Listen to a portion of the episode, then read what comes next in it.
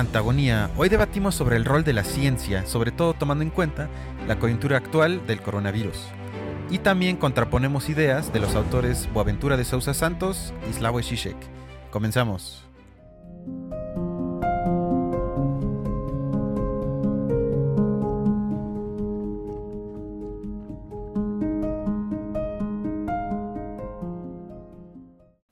Bienvenidos y bienvenidas. Hoy vamos a pensar con y contra Boaventura de Sousa Santos.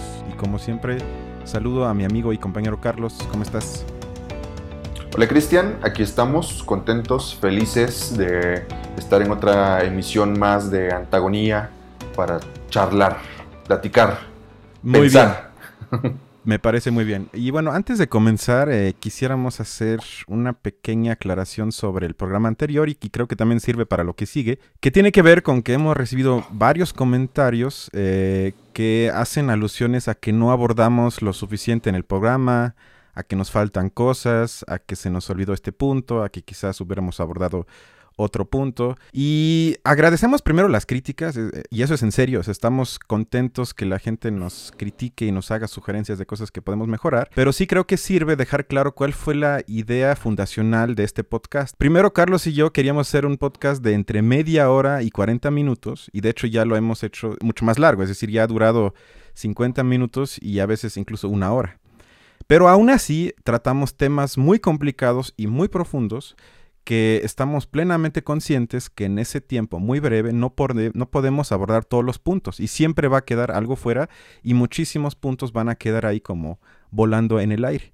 Eso no quiere decir entonces em, que nosotros no tengamos la intención de provocarles ciertos ciertos empujones para cuestionar ciertas ideas que quizás tenían prefijadas o para que cambiemos un poco la perspectiva sobre algo que está en el espacio público y muchísimos otros como provocaciones, pero siempre van a quedar muchísimas cosas fuera por simple cuestión de tiempo.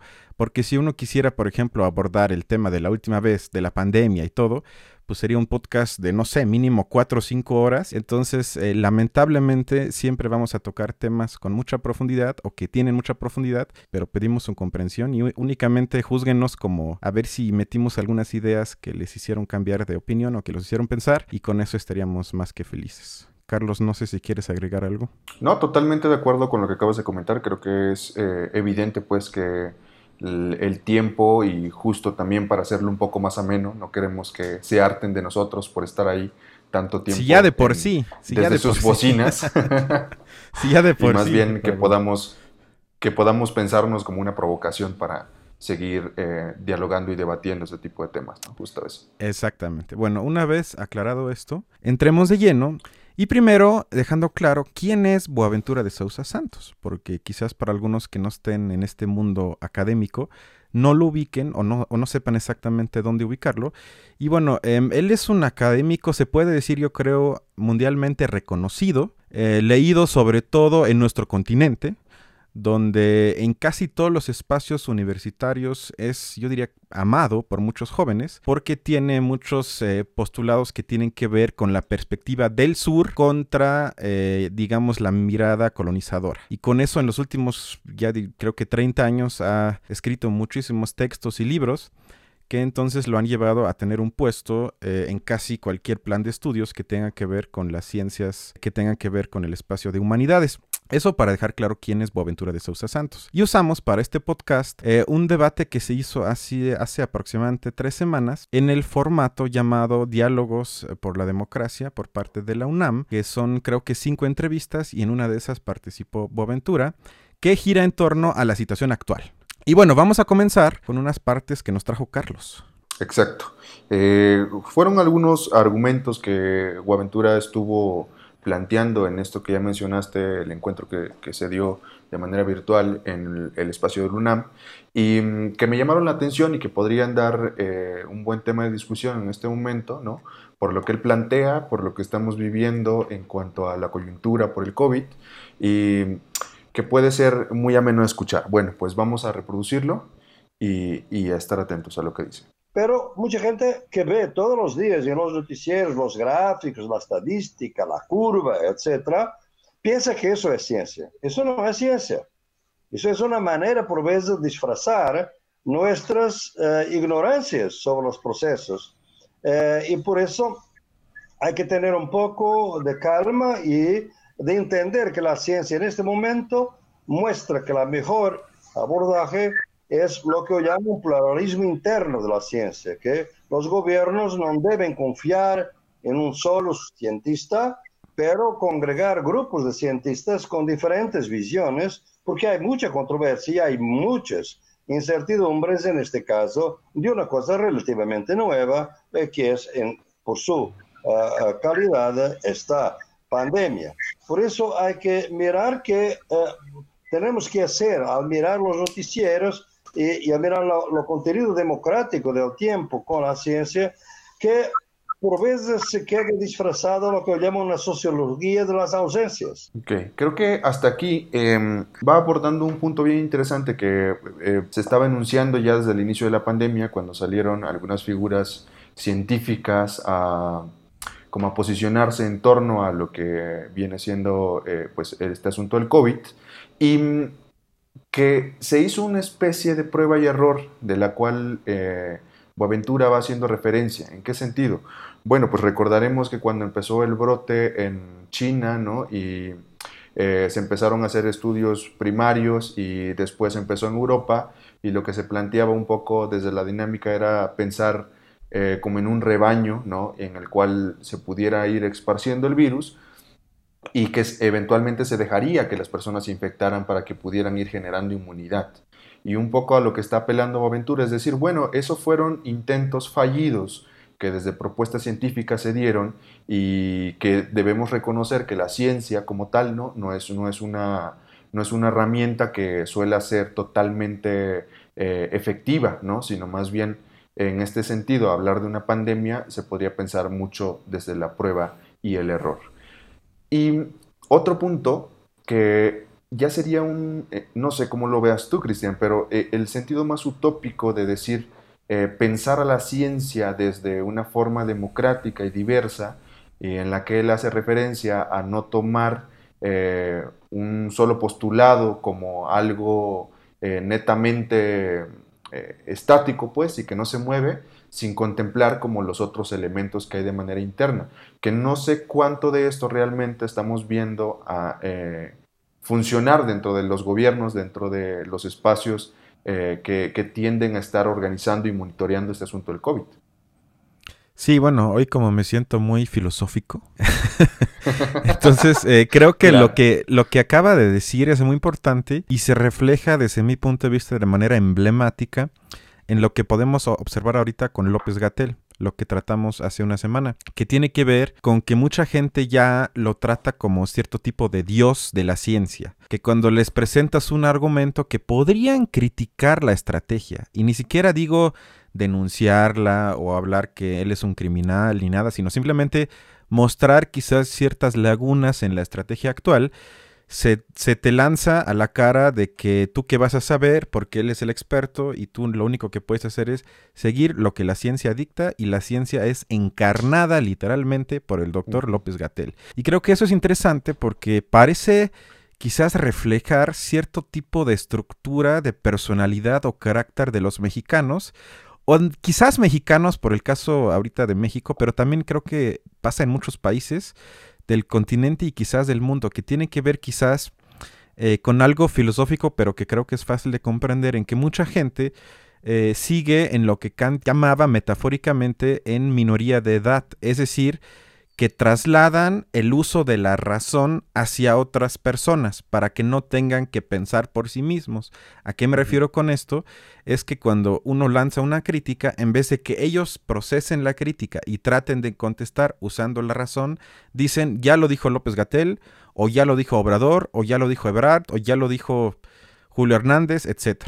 Y eso, para Kant, es la minoría de edad que uno no se atreve de pensar por sí mismo, sino traslada su uso de razón hacia otras personas, lo cual es mucho más cómodo, porque con eso yo no tengo que pensar qué es lo que dijo el que me trata de confrontar con un argumento, insisto, racional, no trato de denostar al otro, sino yo doy un argumento y en vez de que pienso y le conteste, digo, no, él ya lo dijo y con eso ya queda aclarado. Y creo que lo que vemos con AMLO, pero ahorita con López Gatel, es un reflejo de eso. Y justamente es a lo que Boaventura, este último aspecto que menciona, eh, enuncia algo que él conoce y que ha teorizado sobre la sociología de las ausencias, que podría ser una perspectiva igual muy planteada desde esta otra forma de, querer estructurar eh, lo que se deja fuera del, dentro del pensamiento, ¿no? Eh, dentro del pensamiento científico como tal, y que plantearía él otros horizontes para justo no solo quedarnos con lo que dice López Gatel, sino más bien eh, a través de la información que López Gatel nos presenta, cómo poder pensar en estas otras alternativas, en estas otras circunstancias, primero, que dieron posibilidad a que este virus se desarrollara, por ejemplo, ¿no? y segundo, cómo podemos, además de estas estrategias, que el gobierno ha implementado, sana distancia, lavarse las manos, cubreboca, ¿no? Eh, eh, integrar un sistema mucho más ameno para la sociedad, o sea, que podamos confrontarlo. Y creo que ese nivel em, de sociología de las ausencias es a, lo que se refiere Boaventura, en el cual, eh, em, haciendo una crítica a, este, a esta estructura muy rígida del, del aspecto científico que se presenta hoy día como muy positivista, ¿no? Con esto que tú dices, o sea, López Gatel no nos engaña muestra sus datos, muestra la información y está ahí presente. Ahí están, Carlos, ahí están los datos. No, no sé qué quieres. Los, ahí están los datos. Los datos hablan, los datos por sí mismos. y justamente creo que eh, eso eh, yo lo plantearía como una cuestión muy acertada hacia una, eh, hacia una crítica de estas formas en las que se van constituyendo o se puede pensar, ¿no? o caminos para poder ir pensando esta otra normalidad a la que intentamos llegar y, que no hemos tenido mucho éxito, al parecer, ¿no? Correcto. Y bueno, ya eh, creo que hay otro aspecto que a mí me llamó mucho la atención, em, el cual Boaventura es muy incisivo y muy, muy puntual en este sentido y creo que puede dar eh, mucha luz también para ir eh, planteando el horizonte, ¿no? Vamos a escucharlo. Ciencia realmente que a nosotros nos interesa no es toda la ciencia cualquier ciencia. ¿no? Hay en este momento una tentación de ver finalmente la ciencia, el positivismo, la ciencia es el único conocimiento. Dos uh, precauciones para eso que son preciosas en este momento. Primero, hay que ver que la ciencia es un bien común y todos nosotros, que somos cientistas sociales, biólogos, lo que sea, estamos aquí para defender la ciencia y para mostrar Muchas veces tuvimos que demostrarlo en contra de gobiernos de extrema derecha, en, en, contra de los reaccionarios de iglesias conservadoras, el valor de la ciencia. Pero el valor de la ciencia viene con sus límites. Y ese límite tiene que ser considerado, porque si no, es peor de que todo, ¿no? No confiar demasiado.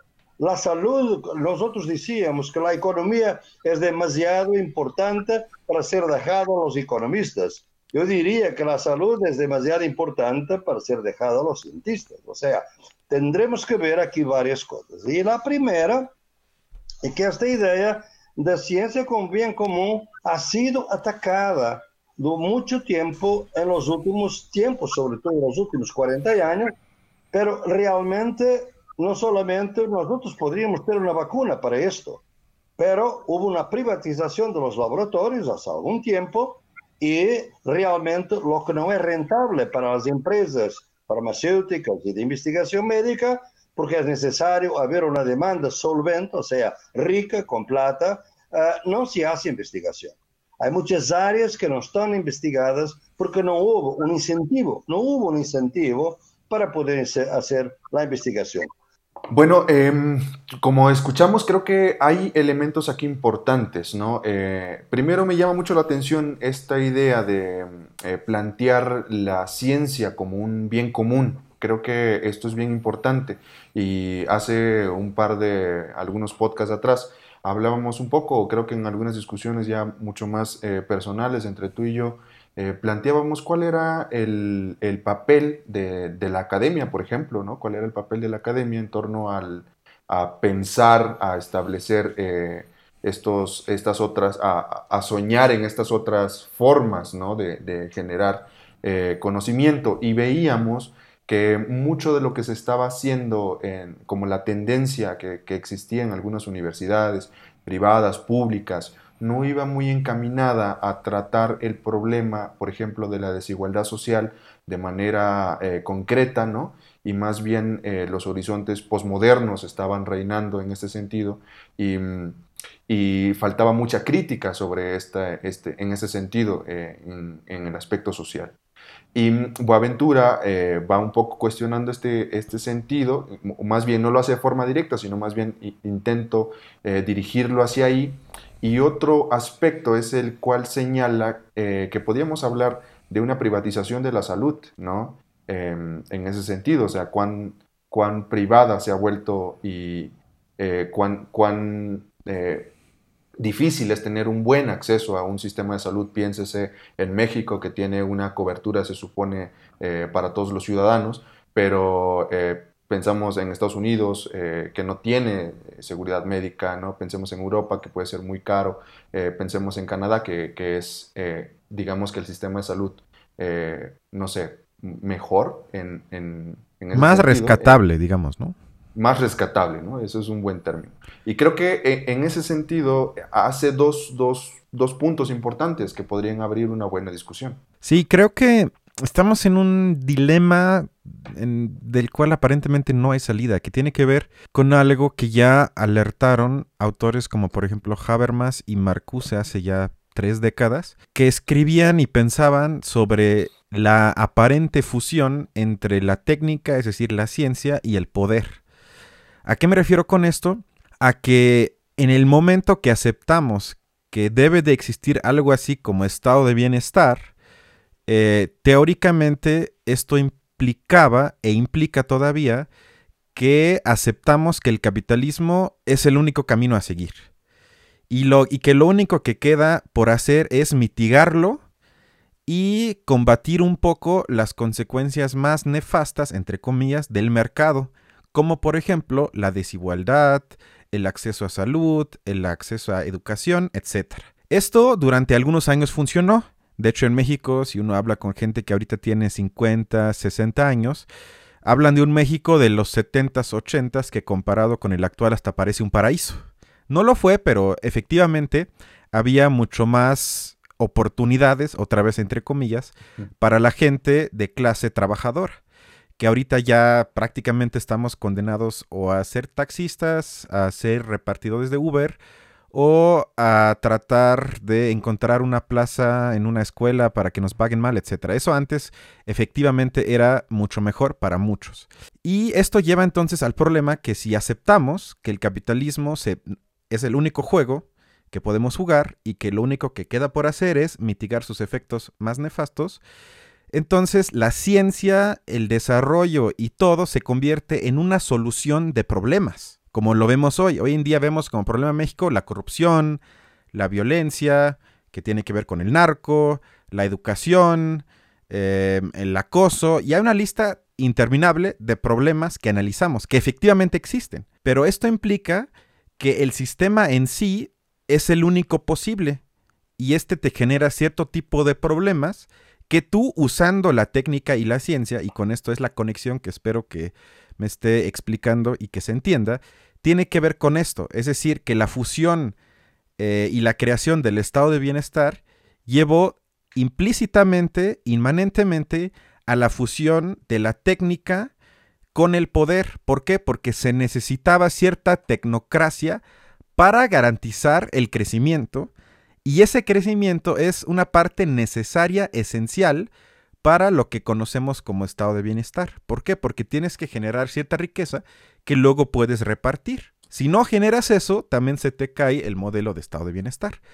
Y esto entonces lleva a una creación de círculo de interdependencia del cual bajo esta lógica no tenemos salida. Y creo que eso también es muy importante entenderlo, porque si no, anhelamos un estado de bienestar, pero que justamente llevó a la subordinación de la ciencia a la lógica del Estado porque la necesitaba para mantenerse a sí mismo. Bueno, yo tendría una pregunta. Entonces, esta, eh, como esta, esta, fuerza que se intenta sacar eh, ahora de la ciencia, ¿no? un poco a, la, a la Boaventura de Sousa, eh, para imaginar y pensar estos otros mundos posibles ¿no? y estas otras formas posibles, serían una ilusión? Son una ilusión em, mientras nos mantengamos en la misma lógica. ¿A qué me refiero con esto? A que si seguimos pensando que el modelo de desarrollo actual es el único posible y es el único que somos capaces de imaginar y es el único que somos capaces de teorizar, entonces para mí efectivamente eso representa una ilusión. Lo cual no quiere decir, y eso es lo difícil de analizar la ciencia, es que tiene una parte que cayó, eh, digamos, en la racionalidad capitalista de costo-beneficio, es decir, cierta como instrumento, instrumento a favor del capital para su propia acumulación, pero eso no implica que la ciencia nada más pueda funcionar bajo esa lógica. Pero mientras estemos bajo esta lógica sistémica, no veo mucha posibilidad de libertad para la ciencia. Y tiene que ver con lo que tú dijiste y también lo vimos en el video, que tiene que ver con que muchos espacios eh, de la ciencia se han privatizado y quedan subordinados a la lógica de que tienes que producir, como nosotros que somos del CONACIT, que se nos exige que eh, tengamos eficiencia terminal, es decir, que acabemos a tiempo la tesis y si la tesis es buena o mala, eso no importa. Mientras acabes a tiempo, el CONACYT está feliz. Y eso a nivel micro responde a lo macro, a la lógica instrumental del capitalismo que se refleja también en la ciencia. Entonces, yo digo que mientras no lo pensemos a nivel macro, estamos condenados también a nivel micro. Pero bueno, vamos a pasar al siguiente punto, que tiene que ver con un clip que yo traje en el que Boaventura, digamos, critica a la gente, y en México yo veo muchos, y sobre todo los que se eh, consideran parte de la llamada 4T, que piden a gritos una normalización de las cosas. Es decir, que la gente vuelva a salir, que la gente vuelva a trabajar. Y Boaventura yo creo que nos advierte de manera acertada que eso que anhelamos y eso que muchos de Morena nos indica que debe de existir otra vez, es justo lo que nos trajo este desastre. Escuchemos. Y por eso vamos a ver si vamos volver a esa normalidad que es un infierno para grande parte de la población mundial o si vamos a cambiar las cosas. Hay aquí una ventana de oportunidad para eso, pero quiero decirles también que las fuerzas, fuerzas para que nada cambie son muy fuertes. Y también hay fuerzas que es para que algo cambie para que nada cambie.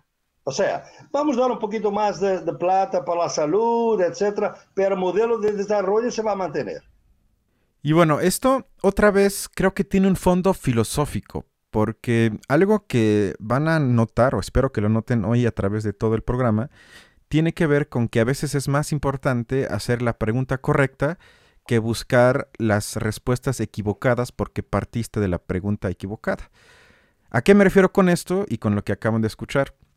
con que si no entendemos que la normalidad previa al virus fue la que dio pie al virus y al desastre actual, entonces vamos a anhelar sin darnos cuenta otro desastre. Es decir, que si no comprendemos que el problema es el sistema que existió previo al virus y el virus no es un problema que debemos de solucionar para otra vez que todo otra vez siga igual y que otra vez todos estemos bien, vamos a caer en un error teórico y práctico, por ende que también se puede pensar, o sea, creo que es, es difícil la tarea, creo que em, más bien eh, la pregunta sería, ¿realmente estamos enfocándonos en pensar estos, estas otras formas?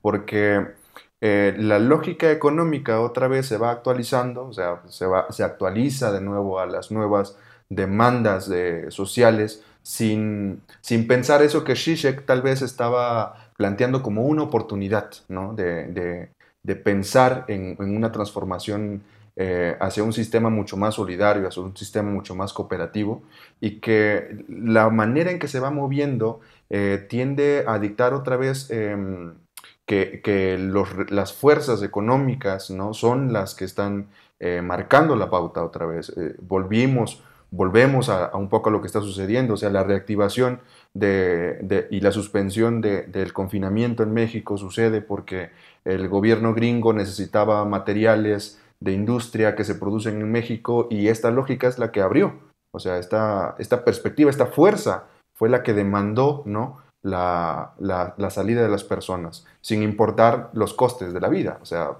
seguimos ahí metidos y se vuelve otra vez complicado ¿no? discernir entre, entre los aspectos políticos que intervienen en, en, relación a la activación social, ¿no? la preservación de la vida y pensar como en estos equilibrios de sobrevivir, no sobrevivir por la pandemia, que lo convierte en una lógica que quizás encierra, ¿no? Porque seguimos otra vez atrapados en este, en este asunto que es cómo sobrevivimos y que me parecía muy alarmante. Eh, por ahí se publicaba que las personas que, que mayormente están muriendo por COVID en México no son personas que alcanzaron el grado de primaria y esto era muy alarmante en, y podría ser contraproducente para la 4T en el sentido de decir, eh, se enuncia que primero los pobres.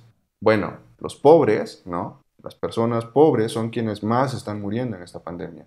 Y cómo, cómo se piensa este posicionamiento de forma crítica. Creo que sintetizando este punto se puede decir que el modelo de desarrollo actual que asociamos con normalidad es el que nos trajo este desastre. Entonces, si no tratamos por lo menos imaginarnos otro tipo de modelo que implique otras formas de desarrollo, vamos a estar muy pronto en otra pandemia y vamos a estar quizás hasta peor. Y esto lleva al siguiente punto, que ahí Boaventura, sin mencionarlo, pero también le habla a muchos de la llamada 4T con sus siguientes críticas. Escuchemos. No hace sentido continuar con megaproyectos. No hace sentido. El petróleo tiene que ser dejado bajo tierra, no se puede explotar más. Si no, el aumento de la temperatura en, en el mundo va hacer con que la vida sea invivible. La vida humana en el planeta es 0,01% de la vida del planeta. La vida humana es muy poca dentro de la vida del planeta. Y bueno, esto em, tiene que ver con que ustedes nada más tengan presente que uno de los principales, si no es que el principal proyecto del gobierno actual, tiene que ver con Pemex. Es decir, tiene que ver con reactivar la producción nacional de petróleo que es, en otras palabras, sacar el petróleo del suelo mexicano, pero que ya no sean los extranjeros, sino sea Pemex, la empresa del Estado. Y esto, más allá de que lo saquen los extranjeros o los mexicanos, implica una destrucción de nuestro entorno. Y esto se asocia otra vez al modelo de desarrollo actual, que es el capitalismo neoliberal. Y también muestra, otra vez a, nivel filosófico, la impotencia reflexiva por parte de la izquierda, porque eso no nada más es un problema mexicano. Yo sería injusto que nada más digo que eso es lo que, que eso es un problema de la llamada 4T, sino es un problema a nivel mundial, que no somos capaces de imaginarnos ni siquiera a nivel teórico otro sistema. Y entonces eh, llega gente como AMLO al poder y plantea el mismo sistema, es decir, con su misma lógica, pero sin corrupción y con austeridad. Y eso otra vez lleva a lo que dije al inicio es muy importante a veces cuestionarse nuestra premisa inicial, porque según la 4T, el problema de México, el cáncer de México, como le llaman, es la corrupción, lo cual implica entonces que sin corrupción el país va a estar muchísimo mejor. Y eso lleva a que el problema no es el sistema en sí, sino son algunos personajes que casi siempre enuncian como el PRIAN, el PRIAN neoliberal, que saquearon al país y como ahora ya no están en el poder, vamos a arreglar esto que fue pervertido por los que estaban antes y con esto el sistema va a funcionar para todos los mexicanos. Pero si nos imaginamos que el problema es el sistema, estamos persiguiendo, bueno, no estamos, sino está la llamada 4T, persiguiendo una quimera, algo que teóricamente es una falacia. Y esto creo que es muy grave y tiene que ver otra vez con eh, el fracaso de la izquierda a nivel mundial. Sí, y, se vuelve muy importante reconocer eh, la activación, por ejemplo, del proyecto del Tren Maya eh, a mitad de la pandemia, o sea, eh, echarlo a andar, em, aún habiendo muchísimas contraprotestas por el daño ambiental. Se les preguntó a todos, Carlos. el daño que puede haber justo ¿A quién escuchaste? En, las comunidades. ¿Denise Dresser o a Sergio Aguayo? ¿A quién? Se les preguntó a todas las comunidades, 150% a favor. Y justo creo que eso podría encajar ahorita que, vayas con el siguiente clip que traes para nosotros, ¿no? Eh, cómo, esta incapacidad imaginativa para poder pensar en, otras formas, em, desde la sociología a mí me, me, parece muy interesante que pudiéramos traer a colación un poco a, a Immanuel, eh, Wallenstein, ¿no? que nos hablaba justo de una imaginación sociológica, cómo podemos ir pensando, cómo podemos ir gestionando eh, otras, otras formas de, conectarnos, otras formas, eh, otros sistemas sociales, ¿no? Em, y que Boaventura ciertamente lo plantea desde un aspecto muy romántico de, em, desde una ecología de saberes, ¿no? desde contemplar estas otras vivencias. Y creo que podremos eh, dar mucho de qué hablar. En ese sí, exacto, porque esto lleva al siguiente punto. Es decir, todo lo tematizado hasta ahorita lleva a que no somos capaces de imaginar algo hacia el futuro. ¿Qué se presta entonces? ¿Qué es lo más cercano que podemos entonces presentar como algo utópico y algo contrapuesto a lo existente? El pasado. Y el pasado no me refiero que el pasado necesariamente tenga que ser peor. Hay muchas cosas del pasado que ojalá sigan existiendo, pero me refiero a una vida preindustrial. Porque al fin de cuentas, las comunidades indígenas, por lo menos a las que refiere Boaventura, tienen un modo de vida, como él lo enuncia muchísimas veces en la conferencia, apegado a la tierra, respetuoso, poco contaminante, y todo eso va englobado y va envuelto en una vida, en un estilo de vida preindustrial. Yo no estoy juzgando si eso sea peor o mejor. Simplemente representa para el 95% de la humanidad hoy en día un regreso de dos siglos, es pensar hacia atrás. Eso nada más como primer punto. Y luego ahorita escuchemos lo que dice y ahí creo que va a despertar cierta polémica porque ahí como siempre voy a tener la opinión minoritaria, pero traje a mi compa Shishek para destrozar a Boventura. Espiritualidad. ¿Qué sabe la ciencia de la espiritualidad de los pueblos indígenas y campesinos? Que saben que el maíz es sagrado, que los ríos son sagrados, los bosques son sagrados. Esa espiritualidad no se entiende de un punto de vista científico y la ciencia tiene que reconocer ahí realmente sus límites, porque eso es ahí que va a ver cómo la naturaleza la madre tierra es un ser viviente y nosotros pertenecemos a la naturaleza, no es la naturaleza que pertenece a nosotros, nosotros pertenecemos a la madre tierra. Y bueno, antes de que se arme la polémica, Nada más quiero decir que si recuerdan en el episodio 1 hablamos justamente sobre este punto, en el que lanzamos la idea de que hablar de madre tierra implica a nivel teórico tratar al planeta como sujeto que se comunica con nosotros, como sujeto en comunicación. Como dice una amiga que no voy a mencionar su nombre, que siempre me dice que nuestra tierra tiene fiebre y que hay que curarla. Abordarlo de esa manera implica tratar a nuestra tierra como ser vivo que hay que curar y que por ende es un sujeto que se comunica con nosotros y que ahorita que lo maltratamos nos lanza un virus para alertarnos de que lo estamos tratando mal. En defensa de Boaventura, ¿no? Eh, me parece que él abre un, em, un diálogo bien importante, ¿no? Para reconocer cierta, cierto conocimiento que está ahí, ¿no? Que está ahí. A ver, ¿cuál es el problema? A esto voy. ¿Cuál es el problema del planteamiento de Boaventura de Sousa para mí? Em, eh, se dirige en que es un aspecto muy general. A ver, pensemos un poco en que Boaventura de Sousa dice cosas muy bonitas sobre las comunidades indígenas del sur global, de África, ¿no? Y, va planteándolo como una forma global en la que hay otras convivencias, otras formas de existir, ¿no? Que son importantes. Va. A ese nivel suena bastante bien. Ahora, ¿cuál es un poco la... Pues más o menos, ¿eh? Más o menos, porque eso es romantizar. ¿En dónde quedan las opresiones dentro de las comunidades? Es un nivel muy general y él está planteando esto a nivel muy general. Eso es algo que debemos entender de Boaventura de Sousa. Y no por eso, eh, ahí es donde flaquea todo, porque es todo tan general, es, es, es muy cómodo, ¿no? No incomoda, es, es, es bien visto, eh, por todos y nadie te lo va a negar. Por mí no. O sea, cualquier gobierno. Yo se lo niego, yo lo niego. a cualquier gobierno de derecha e izquierda que le plantees esto te va a decir ah, sí. Eso sí. Sí, no, sí, completamente, ¿no? Justo. Pero cuando, eh, y es ahí, donde, donde intentas penetrar un poco más a un nivel específico de qué es ese conocimiento al que Boaventura intenta hacer referencia, ¿no? Y cómo se está politizando ese conocimiento, ¿no? De qué forma se organiza ese conocimiento, cuáles son los sistemas de gobierno que están eh, presentes ahí, que estructuran una forma societal específica, creo que ahí la cosa cambia totalmente. Y ya no nos referimos a Boaventura de Sousa, sino a casos muy concretos, ¿no? De eh, em, sociedades específicas, ¿no? Que viven no a la periferia del capitalismo, sino más bien eh, se integran desde otras formas, con otras lógicas, quizás mucho más solidarias, menos depredadoras, eh, eh, y, coexisten porque es un sistema, son sistemas reducidos, son sistemas pequeños, ¿no?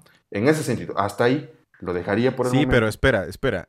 Yo voy a hacerte una pregunta que va a ser muy provocativa y que seguramente no vas a poder contestar porque es imposible, pero vamos a tomar la coyuntura actual del COVID.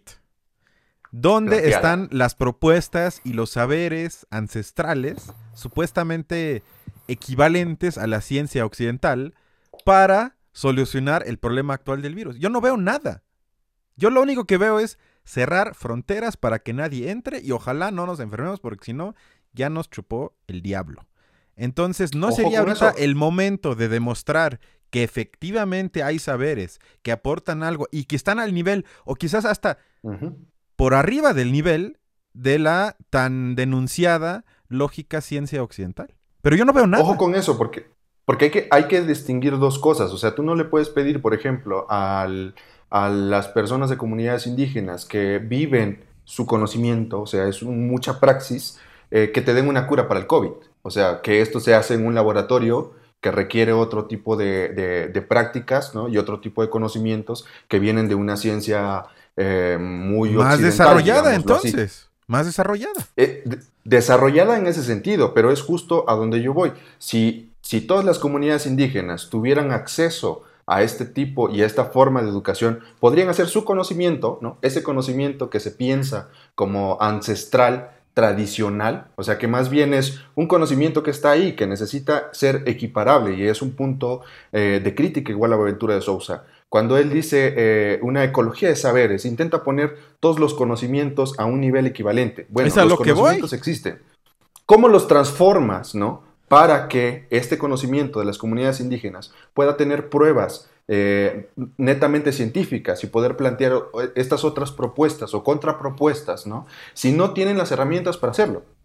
Es un nivel eh, eh, muy crítico el de decir, bueno, sí están esos conocimientos, pero no puedes mirarlo como en un nivel equiparable cuando estas comunidades han vivido marginadas y no tienen estas formas que serían necesarias para poder dialogar en sí. Ajá, pero lo que dices implica a nivel teórico que el desarrollo generado por el capitalismo es necesario para construir las condiciones que luego le permiten a la ciencia avanzar a pasos gigantescos.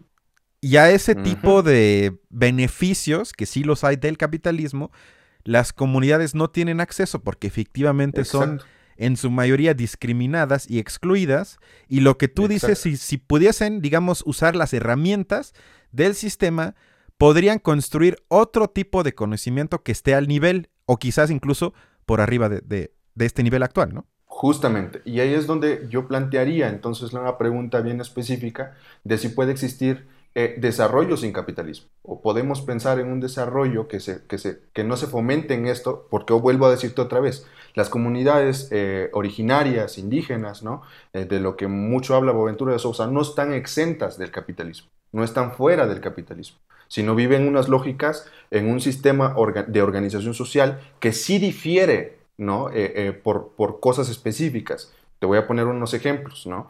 La forma de contener eh, el virus se vio muy arraigada por las estructuras internas de las propias comunidades, es decir, un sistema muy solidario que a un nivel comunitario puede servir, pero también tenías a las comunidades, por ejemplo, indígenas, eh, migrantes de, eh, oaxaqueñas en Nueva York, que establecieron eh, pautas para poderse comunicar, para poderse organizar como a nivel barrial y cerrar calles para contemplar el, no, el no contagio, pues, ¿no? Y estas lógicas creo que pueden servir para enseñar que hay unas estructuras que se fundamentan muchísimo en, la palabra, ¿no? en la comunicación muy abierta, que eso difícilmente en las estructuras de las ciudades eh, muy industrializadas se pueden ver. Ya lo dijiste tú, tú eres feliz ahí encerrado, ¿no?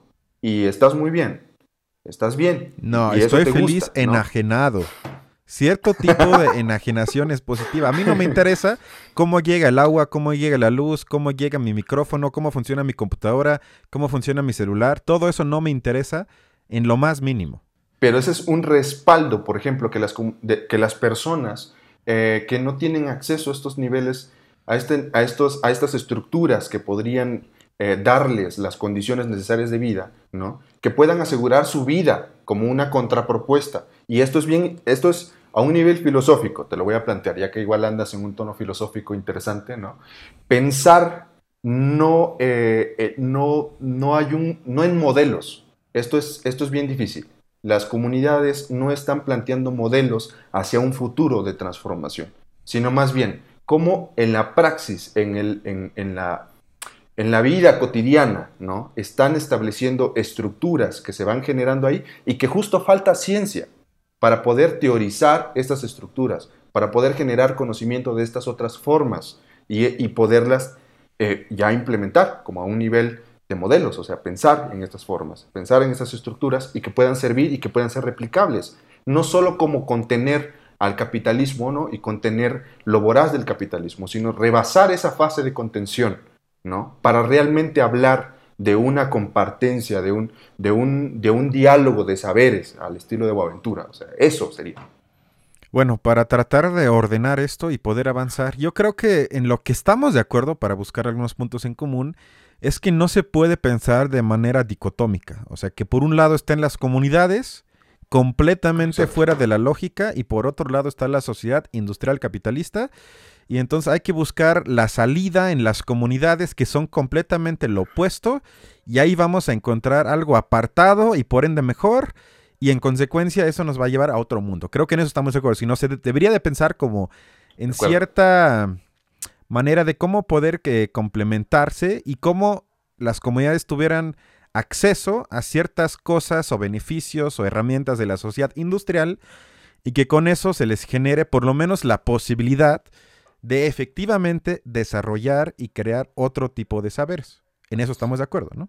De acuerdo. Ok, me parece perfecto. Entonces ahora voy a sacar mi arma más poderosa, que es el personaje más universal, el personaje más universal que existe, el ser humano más brillante sobre el faz de la Tierra ahorita, que es Slavoj Žižek, que le contesta justamente a lo que acaban de escuchar ya hace como, porque ya casi hablamos 15 minutos, eh, después del último clip, con respecto a nuestra concepción de la naturaleza, porque eso también es otro punto importante.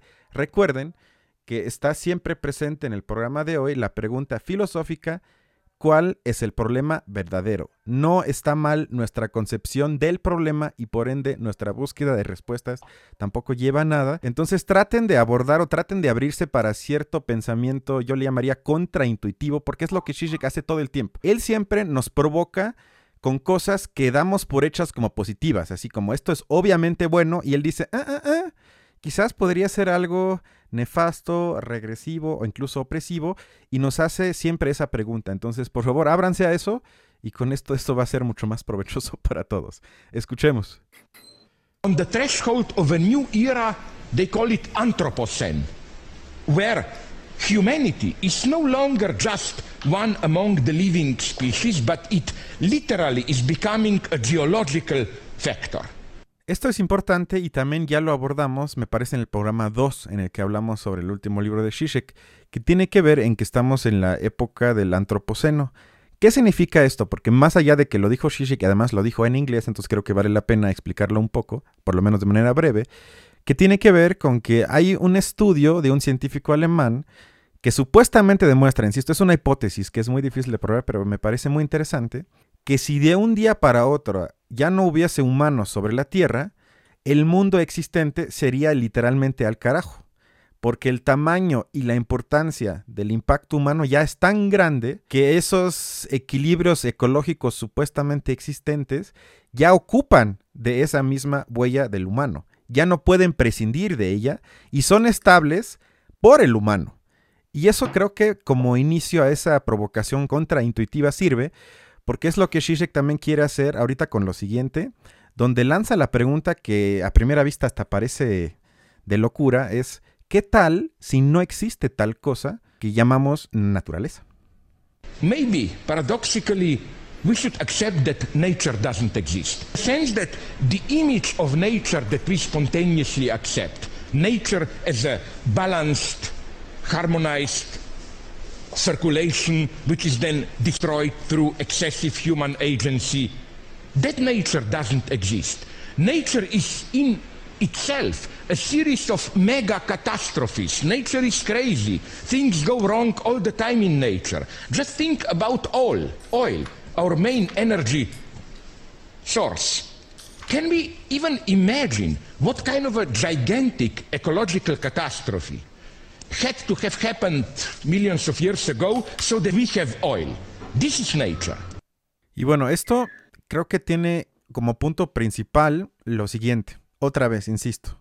Si nosotros partimos de la premisa hoy en día muy aceptada, sobre todo en los espacios que se asocian como con el llamado desarrollo sustentable, de que existe la madre tierra que funciona a través de la naturaleza como algo como ciclos armónicos y que entonces se aborde al humano como alguien que perdurba esos ciclos armónicos, lo que eso implica otra vez es ver al, al planeta como ser vivo que tiene fiebre, que hay que buscar entonces las maneras de curarlo, quitarle la fiebre para que otra vez exista cierto equilibrio armónico. Pero ¿qué tal?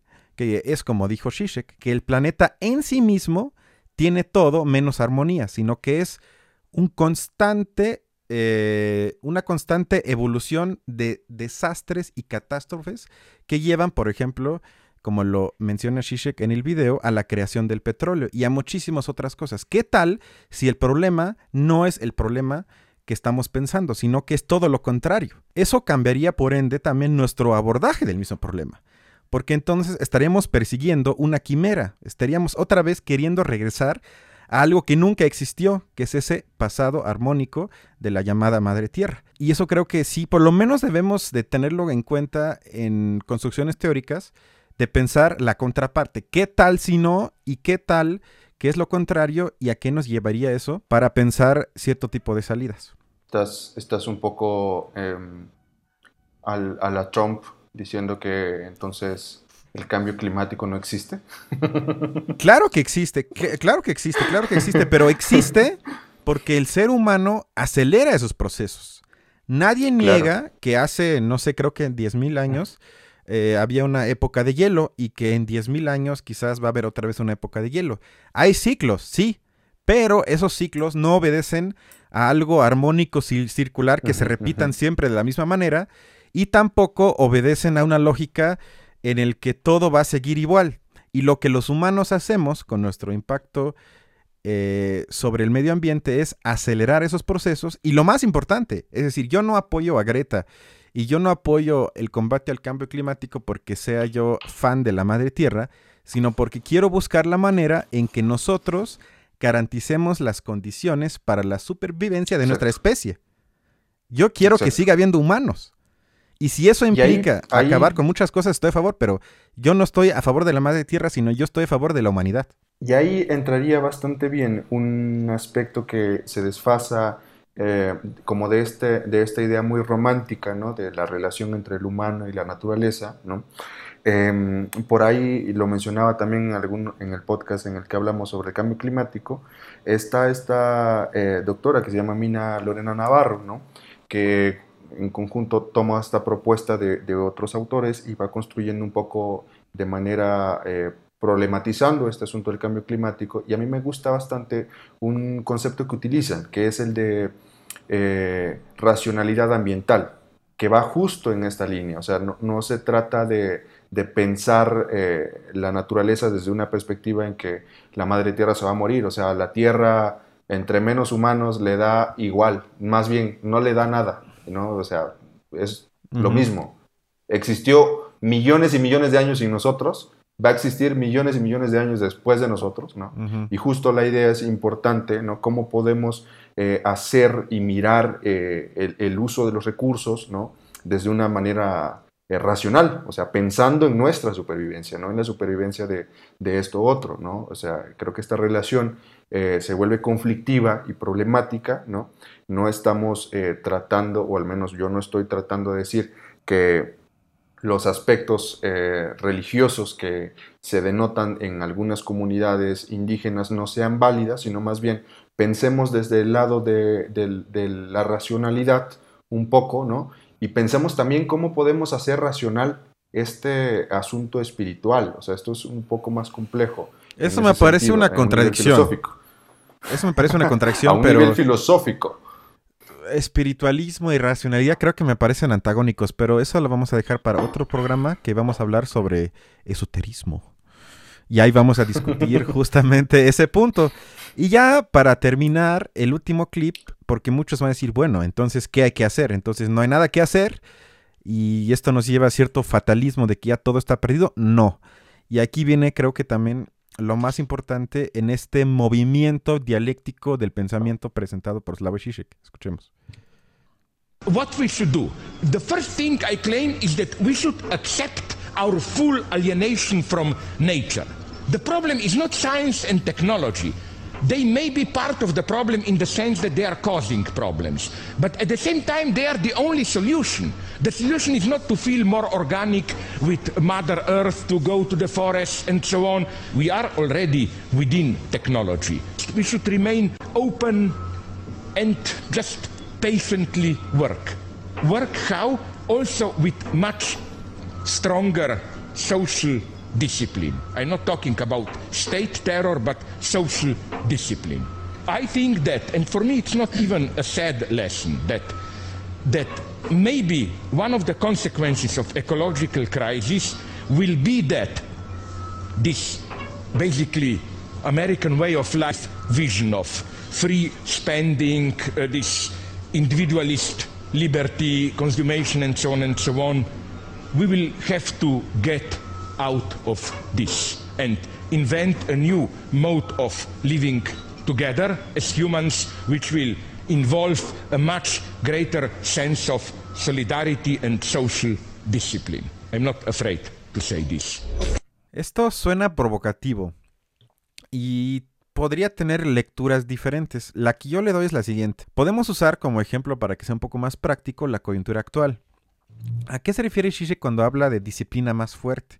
porque quizás para algunos hasta pareció fascista y totalitario, pero más bien se refiere a lo que Freud llama cultura. ¿A qué se refiere Freud cuando nos habla de la, del origen de la cultura? Que cuando renunciamos a la satisfacción de instintos básicos, abrimos la posibilidad, es decir, permitimos la convivencia en sociedad. En este caso, la paradoja es que la renuncia a algo nos hace más libres, porque con eso con la convivencia en sociedad damos pie a que existan cosas como la política, como el amor, como la amistad, como el arte, etc. Entonces, en este caso, la paradoja teórica es que la represión a nivel interno, subjetivo, contiene al mismo tiempo liberación a nivel sociedad. Y esto creo que es muy importante porque con eso se refiere a Zizek y ya con eso termino, es que si usamos la coyuntura actual con el coronavirus, implica entonces que quizás, y eso es una hipótesis, si renunciamos a ciertas libertades que asociamos con la vieja normalidad que está encerrada en el capitalismo actual, puede que se nos abra la puerta a otras libertades mucho más benéficas para la mayoría de la población, que recordemos, sufrían muchísimo antes del coronavirus. Es decir, no estábamos en el paraíso y esto nos llevó al desastre, sino estábamos ya en el desastre que nos llevó a esto. Entonces, si lo abordamos de esta manera, podríamos llegar a cierto tipo de puertas que si no lo abordamos de manera ambigua, dialéctica, ni siquiera podríamos ubicar. Y esto entonces lleva a mi frase final, es que si, si pensamos en cambiar nuestro modo de producción, esto podría llevar, y con esto cierro el círculo de este programa, que lo más importante ahorita es cuál es el problema verdadero. Y si no encontramos eso, nuestras búsquedas de respuestas van a terminar en la nada. Me parece interesante y antes de que cierres ese círculo, ya está cerrado. Que ahí Zizek lo dijo de forma muy puntual y me gustó el concepto que utilizó en términos de solidaridad, ¿no? Porque creo que hablar de restricción de algunas libertades por el bien común, ¿no? pensándolo así, eh, esta trascendencia otra vez de la renuncia y un poco al estilo de Hegel, o sea, la renuncia de la materialidad entendido, también el aspecto de la libertad como una material una materialidad en sí, ¿no? Puede aprenderse, y otra vez voy a regresar a las estructuras societales indígenas, ¿no? Donde esta renuncia existe de manera mucho más democrática, ¿no? En el sentido de que tienen una fortaleza bastante específica que es el uso de la asamblea para poder tomar decisiones. Estas decisiones em, se contribuye pues a generar un, un, aspecto de solidaridad mucho más concreto y no un elemento que veíamos en la pandemia y de lo que se hablaba muchísimo como eh, la solidaridad por todos lados y ahora vamos a tener solidaridad para poder salir de la pandemia, pero no hay elementos concretos que ayuden a generar esta solidaridad y que esta solidaridad sea permanente. En ese sentido, creo que eh, para mí es importante puntualizarlo y traerlo a relucir en este, en este aspecto. Sí, es que yo me refería pues a lo que dice Zizek en el video, que dice, nuestra libertad de consumo siempre tiene la cara oculta que mucha gente inconscientemente no tiene presente o no quiere tener presente porque luego varía. Con que, por ejemplo, si uno compra una playera eh, por 100 pesos, esa está hecha por esclavos en algún país, literalmente esclavos que ganan menos de un dólar al día. Esos son necesarios para que nosotros tengamos nuestra, entre comillas, libertad de consumo y podamos ir de compras y ojalá encontremos muchas cosas muy baratas, que nos encanta comprar cosas en super oferta. La libertad nuestra es al mismo tiempo opresión para otros. Entonces, imaginémonos que renunciamos a ese tipo de libertad y yo no estoy diciendo que ya no podemos comprar, sino eso de que siempre puedas comprar lo que tú quieras al mejor precio el día que tú quieras, si renunciamos a eso, llevaría al desempleo de esos esclavos, que entonces estarían doblemente libres, libre de trabajo, pero también libre para que puedan protestar y quizás llevar a que esta convivencia se eh, englobe ya en otra funcionalidad que no sea la del capitalismo donde algunos tienen que ser explotados para que yo pueda consumir. A eso me refiero con que a veces renunciar a algo lleva, sin querer queriendo, a otras formas de libertad, para otros y también a veces para uno mismo. Importantísimo, importantísimo aclararlo, pues, y esto igual eh, lo vuelvo a reafirmar, este aspecto hegeliano de la renuncia de la materialidad se vuelve otra vez presente en muchos aspectos de la vida y poder contemplar, o sea, la vivencia actual de la pandemia, en muchos sentidos podríamos eh, pensar eh, como este asunto de, de regresar otra vez a intentar eh, liberarnos de esto sin, sin realmente liberarnos de esto. O sea, es, muy complicado en ese sentido. Pero ya lo pusiste, lo pusimos sobre la mesa, ¿no? Y Espero que les hayamos dado algunas provocaciones, ideas, inquietudes y nos vemos la siguiente semana con el tema de libre mercado versus Estado. Hasta la siguiente. Pásenla muy bien, cuídense, usen cubreboca, sana distancia. Bye.